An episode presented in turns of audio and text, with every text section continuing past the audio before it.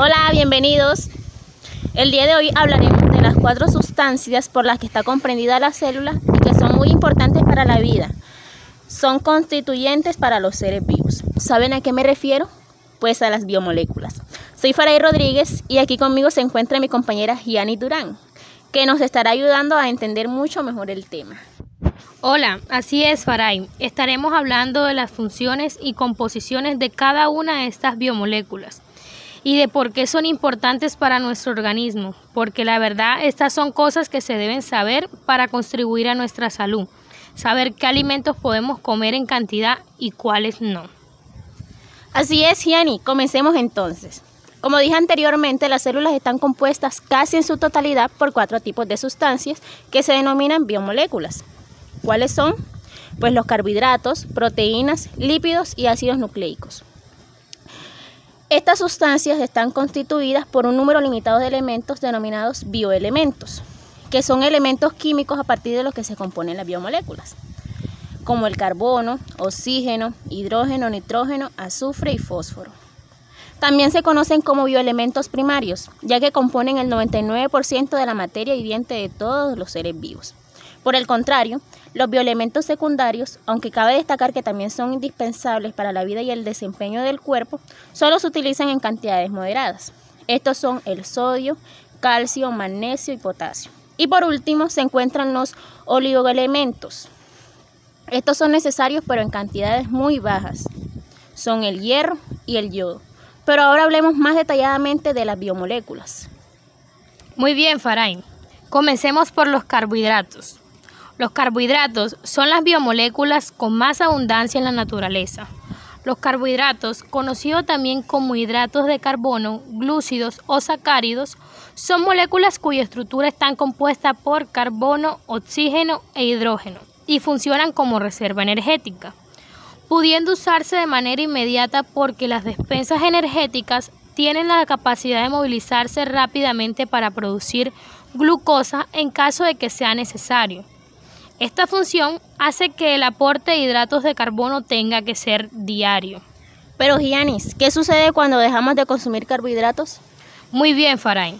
Si dejas de comer carbohidratos totalmente, tu cuerpo eventualmente entrará en un estado de cetosis, donde los pequeños fragmentos de carbono llamadas cetonas son liberadas a la sangre porque el cuerpo está quemando grasa en vez de carbohidratos. De allí la famosa dieta keto Suena muy atractiva al principio, pero la grasa es una fuente más lenta de combustible que la glucosa, lo que significa que le toma más tiempo a tu cuerpo a cesarla. Entonces será más difícil ponerse en acción al realizar ejercicio y otras actividades. Durante la dieta keto perderás peso del agua en tu cuerpo al principio, lo cual puede ser engañoso y después perderás más peso.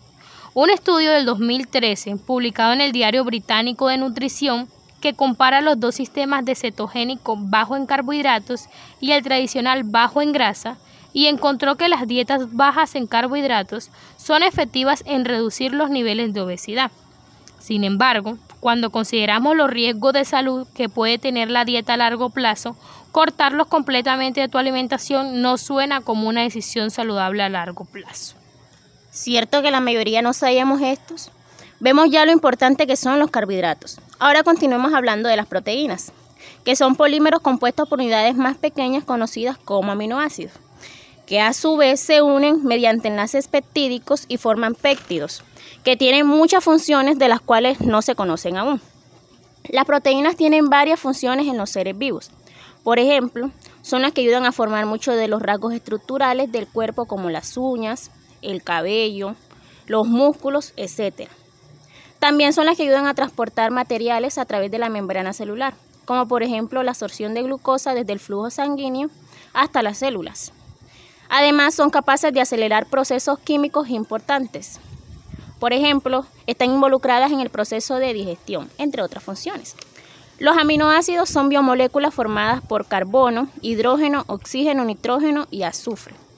Son la unidad son la única fuente aprovechable de nitrógeno para el ser humano. Además, son fundamentales para la síntesis de proteínas. Entre sus funciones se encuentran las siguientes. actúan como neurotransmisores, ayudan a los minerales y vitaminas a cumplir sus funciones correctamente y algunas aportan energía a los músculos. Existen 28 aminoácidos conocidos. Algunos se producen en el hígado y se llaman aminoácidos esenciales y los otros se obtienen a través de dieta y son los aminoácidos esenciales. Bueno, muchas gracias Farain. Ahora continuemos con otras las biomoléculas que son los lípidos. Los lípidos son un conjunto de moléculas orgánicas que están constituidas principalmente por carbono e hidrógeno y en menor medida por oxígeno, que integran cadenas hidrocarbonadas alifáticas o aromáticas, aunque también pueden contener fósforo, azufre y nitrógeno. Los lípidos son la principal reserva energética del organismo. En este papel, los lípidos favorecen o facilitan las reacciones químicas que se producen en los seres vivos.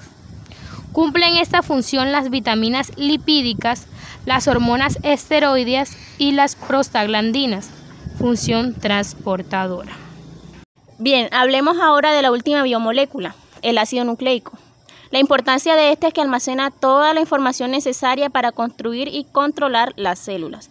Existen dos tipos principales, el ADN o ácido desoxirribonucleico y el ARN o ácido ribonucleico. Están compuestos por unidades monómeras, los cuales reciben el nombre de nucleótidos. De acuerdo a la base nitrogenada, reciben el nombre de adenina, citosina, guanina, timina y uracilo. Una de las diferencias entre el ADN y el ARN es el conjunto de nucleótidos usados para construir sus polímeros. El ADN contiene adenina, citosina, guanina y timina mientras que el ARN contiene adenina, citosina, guanina y uracilo. Cada una de estas se une o empareja a la otra específicamente. En el ADN se une la adenina a la timina y la citosina a la guanina, formando un hélice o espiral, y se encuentran en el núcleo de la célula.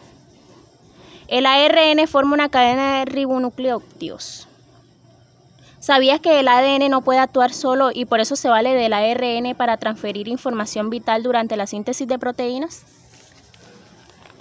Muy bien, Farain. Resumamos. Como lo dijimos anteriormente, los carbohidratos producen y almacenan energía. Los lípidos almacenan energía y algunos sirven como hormonas, vitaminas o pigmentos. Las proteínas cumplen funciones estructurales, enzimáticas de transporte, entre otras. Y por último, el ácido nucleico, que guardan información necesaria para construir y controlar las células. Les informó Gianni Lorie Durán Olaya y Faray Rodríguez García del grado 11.1. Muchas gracias. Chao.